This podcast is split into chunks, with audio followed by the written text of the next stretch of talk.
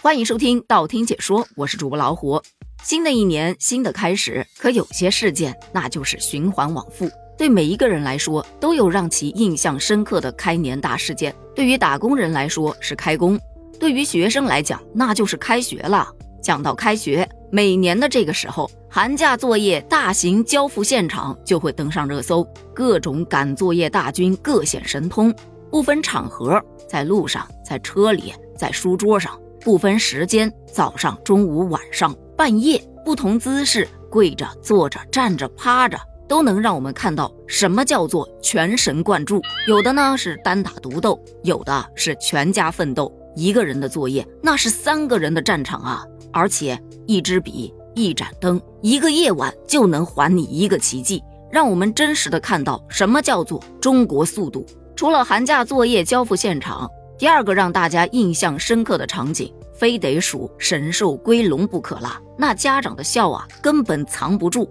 老师是严阵以待，家长是欢乐开怀。在收到开学通知的那一天，家长就已经望穿秋水，时刻准备着，一分都不想多等。这不，近日就有一则爸爸送娃上学，把娃撂下就走，结果学校没开门的新闻，引发了大众的热议。这说的是近日在天津。有一个小女孩横跨马路之后向交警叔叔求助，说爸爸送她去上课，把她撂在学校门口就走了。结果学校一直没开门。交警叔叔耐心的询问，并且安抚了女孩，也帮忙联系了女孩的父亲。随后父亲来把孩子安全的带回了家，这让网友哭笑不得。呵呵，这位爸爸呀，我知道你想送神兽归笼的心已经藏不住了，但是咱既然要送，就得送到位呀。不然麻烦呢，还不是自己？这父爱如山体滑坡呀！这位父亲真真是送了个寂寞。也有调侃啊，没有危险的时候，爸爸就是最大的危险。咱就是说，有没有一种可能，爸爸只是赶着去上班呢？因为不是所有的家长，他的工作都是早上八点半或者九点钟才开始的。可孩子八点钟就要进校园了，他还得吃早餐。像我们以前。早上就是七点半上班，孩子八点钟才上学，家里有人帮忙接送孩子的，那当然不存在问题。但如果没有的话，要么只能让孩子自己去上学，要么就只能早点把孩子送过去了。当然得提前交代孩子不要到处乱跑，等开了校门赶紧进教室。所以如果是这种情况的话，我个人呢觉得是可以理解的。但如果是因为家长没有注意到开学时间，或者记错了开学时间，而导致孩子送过去，学校没开门，孩子站在门口傻傻的等，那这父亲就真的是有点不负责任了。继续说到神兽归笼的这件事儿，你知道还有一种情况神兽归不了笼吗？近日在网上有这么一则视频，说正月开学不理发不让进校园。陕西咸阳有一所学校规定，正月学生开学呀要理发。不理发不让进校园，这个规定引起了家长还有学生的广泛关注。很多人对此表示不理解，不是这手也伸得太长了吧？只要干净整洁不就行了？男生留长发也没什么不可以吧？